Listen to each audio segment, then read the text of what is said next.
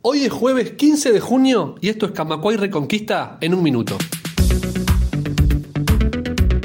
La movilización de AEU en defensa de la caja bancaria abarcó ayer a 25 empresas del sistema financiero privado en Montevideo, con cierre de cajas a las 3 y media de la tarde y paro sin retorno desde las 4.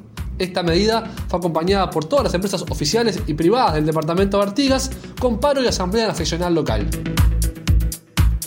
creció la morosidad de créditos al consumo de bancos y financieras. A fin de 2022, la morosidad era de 4,2% en los bancos y subió a 4,8% en abril de 2023, mientras que en el mercado no bancario, en 11 de las 16 empresas creció la morosidad respecto al año pasado.